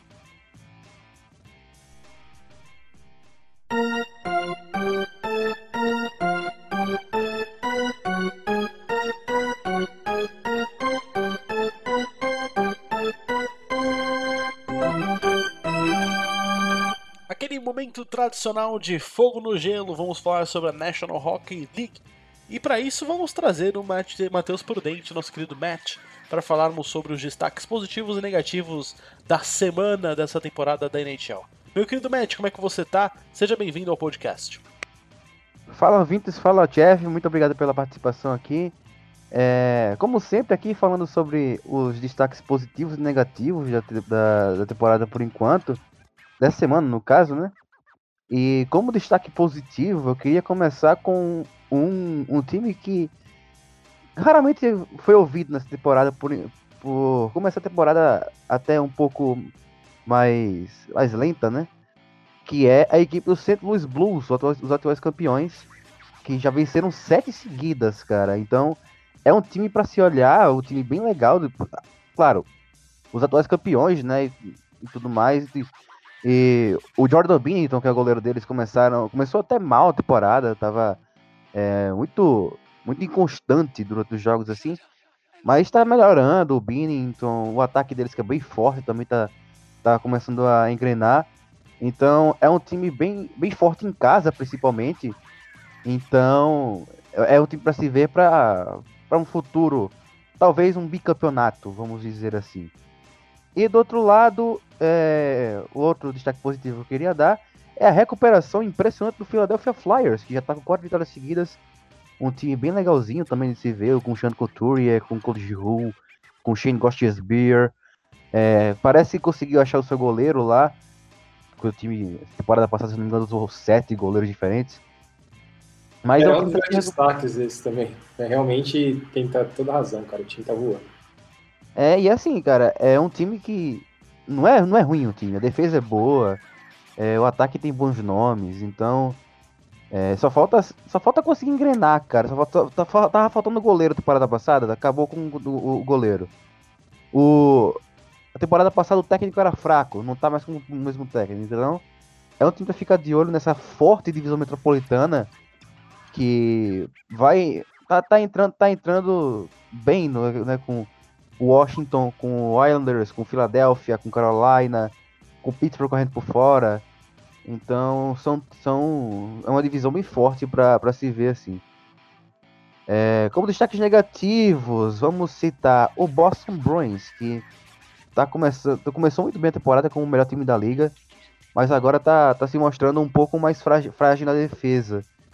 É, venceram um jogo um épico contra a equipe do, do Pittsburgh Penguins por 6 a 4 na, na semana passada é, mas vale lembrar que os caras estavam vencendo, se não por 3 a 0 deixaram empatar e virar depois, né? Só que viram, conseguiram virar porque o ataque é muito bom com ele, com o Pasternak, com o Brad Marchand, com o Patrice Bergeron, né? É, não, não só isso, mas também as, as linhas baixas dele são muito boas com o Jake DeBrus, com o Charlie Coyle, o David Krejci, que daqui a pouco vai voltar. Então, é, eu gosto bastante do time dos Bruins, mas a, de, a defensivamente deixa a desejar, desde a temporada passada.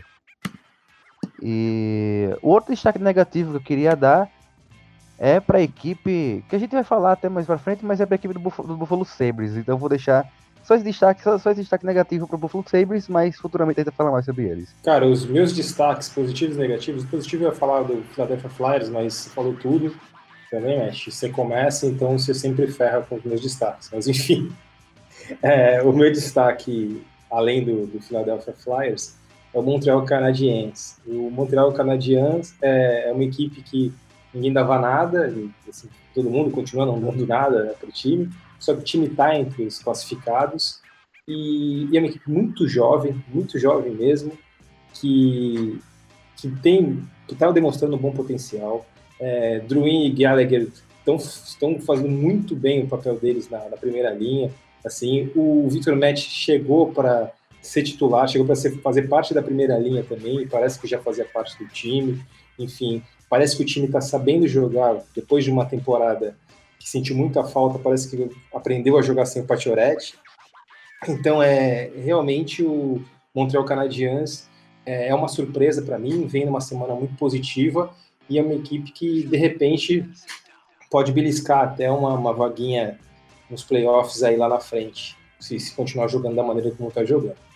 E o meu destaque negativo, não podia ser diferente, Tampa Bay Lightning. Lightning começou mais ou menos, continua mais ou menos, e quando você acha que vai engrenar, ele é mais ou menos. Enfim, é uma equipe cheia de talentos, talvez seja a equipe mais estrelada da, da NHL, se não é a mais estrelada, com certeza é uma das três mais. E, e o time não consegue jogar, Stenko está muito abaixo do que ele jogou, é, do que ele jogou no, na temporada passada. Kucherov, que foi o melhor jogador da temporada passada, não consegue repetir os mesmos feitos. Até o Vasilevski, que é um goleiraço, para mim, é o melhor goleiro da, da NHL, não está fazendo os milagres que ele costuma fazer. Então, é um time muito claudicante. É, eu acredito que melhore, não, acho que com certeza deve para os playoffs, enfim, mas esse início está bem abaixo do que, do que eu imaginava lá atrás. Olha, eu vou causar polêmica aqui, tá? Eu consigo citar cinco goleiros melhores do que o Vasilevski na NHL. Difícil, hein? Cita, agora, já. Gary Price, Pekka Rinne, Sergei Bobrovsky, é, vamos lá, vamos lá. Tuka Rask e o último, veremos, veremos, veremos, veremos. Hum, vou citar aqui, mas não com tanta certeza. Brandon Holtby. Baby Shop, não? Oi? Baby Shop, não? Ah, não, não gosto do Bishop. Nunca gostei não? do Bishop. Acho, acho, que ele dá muito rebote. Acho que ele dá muito rebote. Eu achei ele bom goleiro. Eu gosto dele, mas o Vasilevski pra mim é o melhor de todos. E assim, quando, quando o Jonathan Quick tava, tava bem, né? Tava sendo um goleiro, ele era melhor do que o, o, o, o Vasilevski também.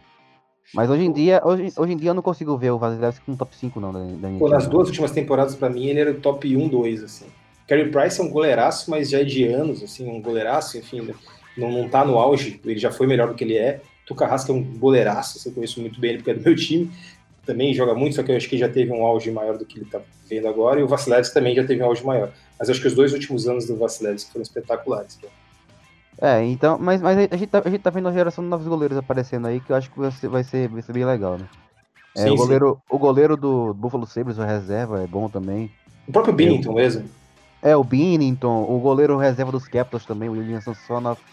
São bons goleiros aí que estão aparecendo. O, o búlgaro do, do New York Rangers também fez duas partidas muito boas, eu vi, enfim. É que lá ele é difícil dele, dele ter uma posição porque tem uma entidade de goleiro titular. Mas é, ele. Mas o Land, o Landfist vai, vai, vai, vai durar pelo menos umas duas temporadas, eu acho. Então, provavelmente ele sim. vai ser titular em pouco tempo. Sim, sim. E vamos para a nossa pergunta da semana. O Buffalo Sabres começou a temporada com tudo e chegou a liderar a Conferência Leste, mas com quatro derrotas seguidas em caindo pelas tabelas e hoje estaria fora dos playoffs. Ainda estamos no início do certame, claramente, mas dá para arriscar qual é o qual Buffalo que é o verdadeiro? É o das Cara, vitórias ou o das derrotas? Cara, coitado de Buffalo, cara. A equipe, não sei se vocês lembram, mas a equipe que tá mais tempo sem chegar nos playoffs. E o Buffalo Sabres, novamente, é um time que é acertadinho, assim tal, mas que falta algo mais, falta um diferencial para poder, poder chegar nos playoffs, poder bater de frente. Então, aquele começo, para mim, foi ilusão. Aquele começo é, arrasador não era o que era previsto. É, eu acho muito difícil esse time jogar os playoffs e realmente assim, ele não está nem decepcionando, na verdade ele está cumprindo com o que eu achava que ele ia fazer.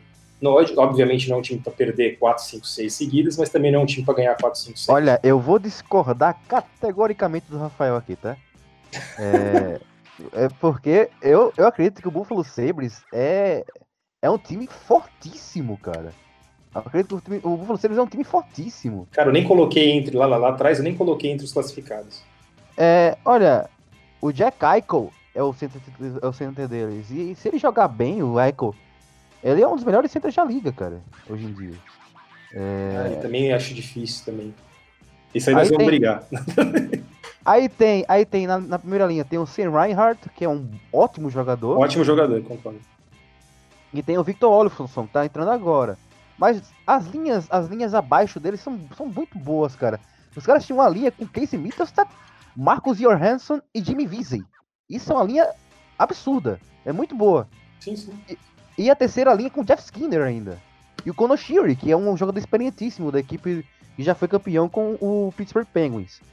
E assim, na quarta linha, eles eles estão com o Zengus Gi- Girgensons, que tá jogando bem, além do Kyle Okposo, que era a primeira linha dos caras até sei lá quanto tempo atrás. Então, é, na defesa, ainda melhor. É, gosto muito do Rasmus Ristolainen, é um bom jogador. Rasmus Darlin, não precisa nem falar quem é o, o, o Darlin. Jogadoraço.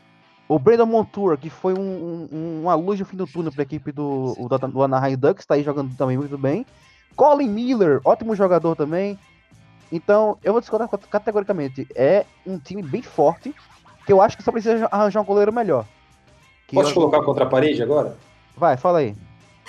Vamos lá. É, quem é melhor, Boston Bruins ou Buffalo Sabres? É, né, cara? Pelo amor de Deus, né? Então, vamos- mas, mas Quem é vamos- melhor? vamos- vamos- Tá bom, tá bom, Maple Leafs, tá bom. Quer brincar? Quer brincar? Vamos brincar. Vamos Eu, tô- brincar. eu Vamos falei três vamos- times vamos- que. Vamos, vamos comparar, vamos comparar linha por linha Boston Bruins e, e, e- e Buffalo Sabres. Vamos lá. Vamos começar. Vamos É, começar. primeira linha, Brad Marchand, Patrícia Bergeron, David Parcenac. Não tem comparação. Não, sem comparação, né? Agora vamos, pra- vamos, vamos começar a brincadeira. Danton Heinen, David Krejci e Charlie Coyle é melhor do que do que a segunda linha dos do, do Sabres que eu coloquei? Jimmy Vesey, Marcos Johansson e Casey Mittelstadt? Não, Não é melhor.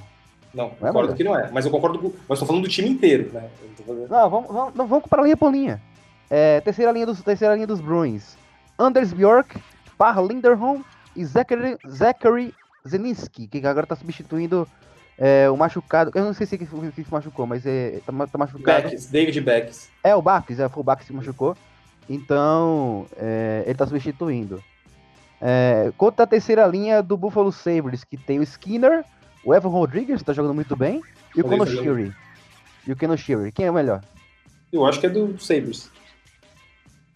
E a quarta linha, que eu acho que é muito boa do Bruins.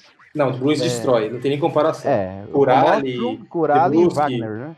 Debruski, Jake Debruski. Então, é, essa, essa, essa aí é do, Não essa aí é do. Bruins. Essa aí é do Bruins. É. Agora, defensivamente, Zeno Chara com seus 80 anos, Charlie McAvoy contra, Dali. contra Jake McCare e Rasmus Risto- Ristolainen. Pra mim, Ristolainen e McCabe na hora. Tipo, Equilibrado. o- tudo, tudo bem, o, o, o Chara é um- uma entidade, mas não tá jogando bem essa temporada, né? É, mas é equilibrado e acho que ainda tem tempo pra evoluir. Aí tem na, na, segunda, na segundo par o Matt Grizzlick e o Brandon Carlo, que eu acho um horroroso pro defensor. Contra o Dalin e o Montour. Pra mim é Dalin e Montour sem, sem nem pensar. Sim, sem dúvida, concordo. Sem nem pensar. E a Só terceira eu- linha. Só que a melhor coisa pra uma defesa, no hockey, isso aí você careca de saber, é o goleiro. Um, um- bom goleiro Ah, ele não, é não, melhor não. do não. que, Aí, do que aí as tem comparação, tem comparação, tem comparação. Até o goleiro Então- reserva do, do Bruins é melhor do que o, o titular do, do, do Sabres. Então, assim, eu acho que não tem nem comparação os times do Bruins com os Sabres. Eu acho que não dá pra Não, não, não. Tipo, tipo assim, pra mim, pra mim dá, tá, me dá jogo.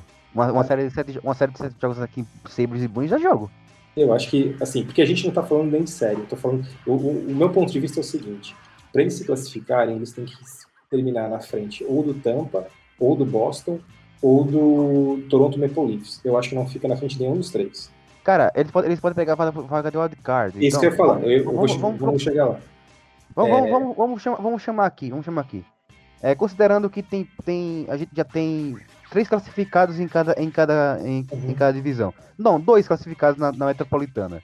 Que no caso seria Washington e Islanders. É, e eu acho que o Pittsburgh Penguins também pega. Não, acho, acho, eu, eu acho o Sabres melhor do que o, do que o Pittsburgh também. É, eu não acho. E o Carolina Hurricanes também não. Eu não acho que o Sabres vai treinar na frente do Hurricanes. Olha, olha, vamos, vamos ver, vamos ver, vamos colocar aqui três, três, três times aqui da, da Metropolitana: Washington, Islanders e Penguins. Carolina. Carolina. Não toca Ah, Carol- Carolina, que eu acho que tá. Carolina que- é um time também. Uhum. Eu acho, eu acho que o Sabres tem potencial pra terminar na frente de Pittsburgh, tem potencial pra terminar na frente de Philadelphia, tem potencial pra terminar na frente dos Rangers, Columbus, é, só, só, só, pra citar alguns. É, do outro lado. Boston, Boston, Montreal, Boston, Montreal e Flórida nesse momento. Mas eu acredito que o Tampa Bay ainda, vai, ainda vai começar a jogar bem. Também acho o Toronto também. É, então, pra mim, pra mim, eu acho que o, o Sabres tem pelo menos uma vaga de wildcard aí, cara. Eu acho, eu acho, que, eu acho que dá pra beliscar uma, uma vaguinha de wildcard aí. Principalmente se o Tampa Bay não conseguir jogar. Se, principalmente se o Tampa Bay não começar a jogar.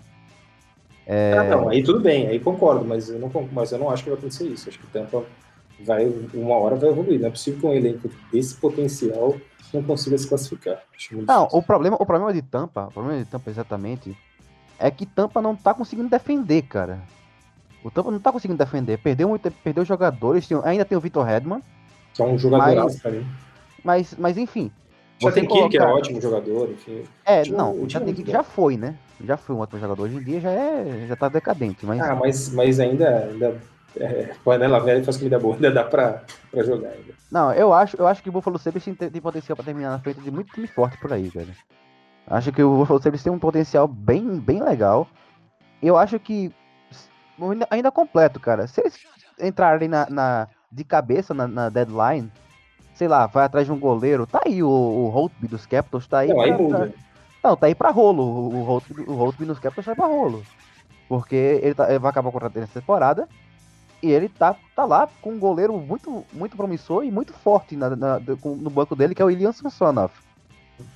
Então ele tá aí pra rolo. Vai que eles, sei lá, mandam, mandam uma, uma escolha, alguma coisa assim pros Capitals e eles pegam o Holtby. Vai que eles vão lá, no, vão lá em, em- em Pittsburgh é, e vão atrás, sei lá, de um. Daquele cara, Aston Reese, o defensor. Não, é, não, é que aí muda, mas é que assim, se a gente começar a falar dos times que podem se reforçar, aí a gente perde esse fio da meada. Aí tudo pode acontecer, eu concordo contigo ainda. Mas é, eu tô dizendo a situação atual, com o time atual, eu acho que esse time não classifica. Eu acho que vai lutar, vai brigar e não classifica. Não, não, pra mim, pra mim é um, um time que tem muito, muito a oferecer. E se conseguir pegar uns caras bons, eu acho, eu acho que o Buffalo Sabres é o time do começo da temporada. Time fortíssimo, joga bem em transição, joga bem fisicamente. O que é importante para quando você joga numa, numa, numa divisão e numa conferência que tem times como Boston Bruins, tem times como o Toronto Maple Leafs, que joga muito de velocidade, mas também só jogar físico. Até porque o Austin Matthews é um, um ogro, né? É. pesado. É um forecheck muito pesado. E assim, dá pra citar mais alguns, assim, como, como, por exemplo, o próprio Washington Capitals, que é um time que tá, tá nessa temporada, tá um time de Crash the Net, né? Então um time bem, bem agressivo. Sim. Então, dá, dá, pra, dá pra citar também o Columbus Blue Jackets, que apesar de não ter jogadores assim que sejam muito, muito pesados, eles conseguem fazer um Crash Net muito bom. Inclusive, E eu acho que ele tá abaixo do, que, do potencial dele. Eu acho que é um time que vai crescer. É, é, mas eu acho, eu acho que o, que tinha já o que tinha pra dar já deu já nesse, nesse, nesse, Columbus. Acho que não, tem potencial pra crescer, mas não, não vai passar daquilo não. Mas enfim, eu acredito no Buffalo Sabres bem, bem forte nessa temporada. A gente, a gente discordou isso daí, a gente até fez uma comparação aqui de Bruins e Sabres, e eu acho que daria jogo. Série de sete jogos, Bru- Bruins e Sabres, acho que daria jogo, cara. Daria bem, daria bem jogo. Eu acho bem difícil, mas a gente só vai ter a resposta disso daí nos playoffs.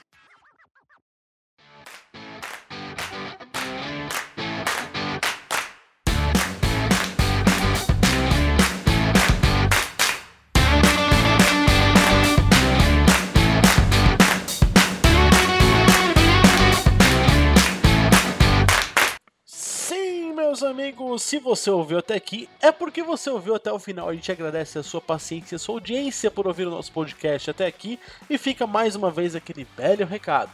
Independente de onde você estiver ouvindo a gente, seja Spotify, Deezer, Apple Podcasts, Google Podcasts, enfim, segue a gente, porque nós temos podcasts semanais sobre todos os esportes americanos, é, tirando lacrosse, obviamente, porque ninguém gosta dessa bosta. Mas. Peraí, eu, vou... eu acho que eu peguei pesado com o Lacrosse.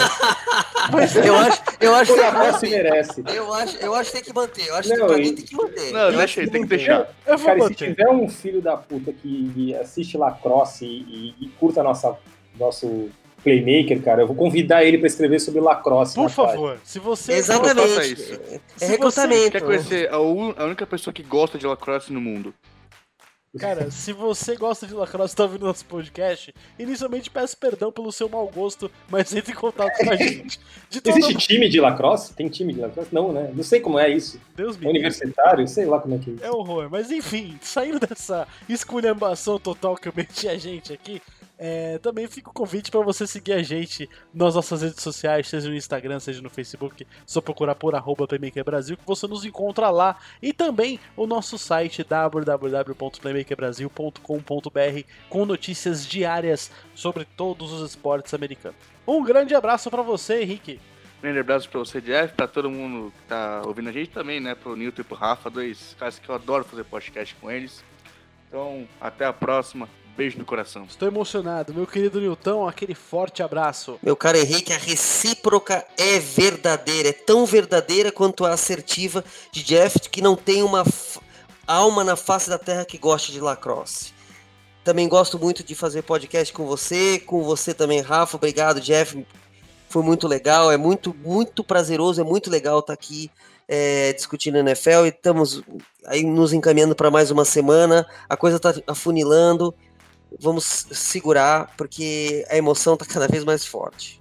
Alô, alô, Rafael Lima. Aquele abraço. Aquele abraço, Jeff. Aquele abraço, Henrique. Foi muito fofo seu, sua menção a, a fazer o podcast com a gente. Um grande abraço, Newton. Dias melhores virão. E eu só queria dizer que existe a Major League Lacrosse. Major League Lacrosse Meu Deus. Tem nove equipes. Tem nove equipes.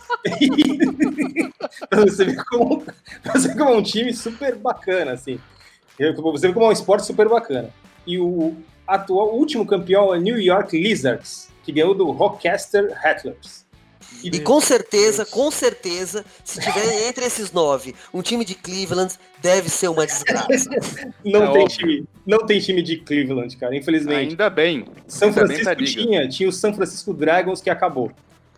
Time Cara, Quer dizer, olha só a liga, olha o estado dessa liga. Um mercado gigantesco como São Francisco não consegue manter o time. Parabéns. Parabéns, Liga de Lacrosse. Parabéns. Não, a Liga de Lacrosse tem o Boston Cannons, o Charlotte Hounds, o Chesapeake Bayhawks. eu não sei nem... Chesapeake, cara. Você onde fica, Chesapeake? Onde é isso? Denver Outlaws, Florida Launch, Hamilton Nationals. É o único time de Hamilton, eu acho. New York Lizards, Ohio Machine, que não é de Cleveland, é de Delaware. E Rochester Rattles. É isso Ah, são times. E o time de São Francisco não conseguiu ficar vivo nessa liga. De Los Angeles também não. De Deus. Filadélfia, New Jersey, Chicago, todo mundo abandonou. É, tem, um, Assim, essa tem uma é tão cidade... quanto o Cleveland. Oi? Essa liga é tão desgraçada quanto a cidade de Cleveland.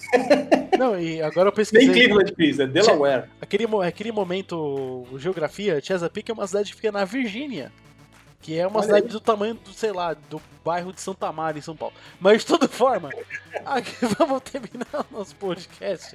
Se Energia você- lá em cima. Energia lá em Energia cima. lá em cima. Se você quiser estar curioso, acessa majorleaguelacrosse.com. Acabei de acessar o site é horroroso. Acho que eles não tem nem como pagar um, um web, web designer decente, um site feio pra cacete, feito, sei lá, no Wix.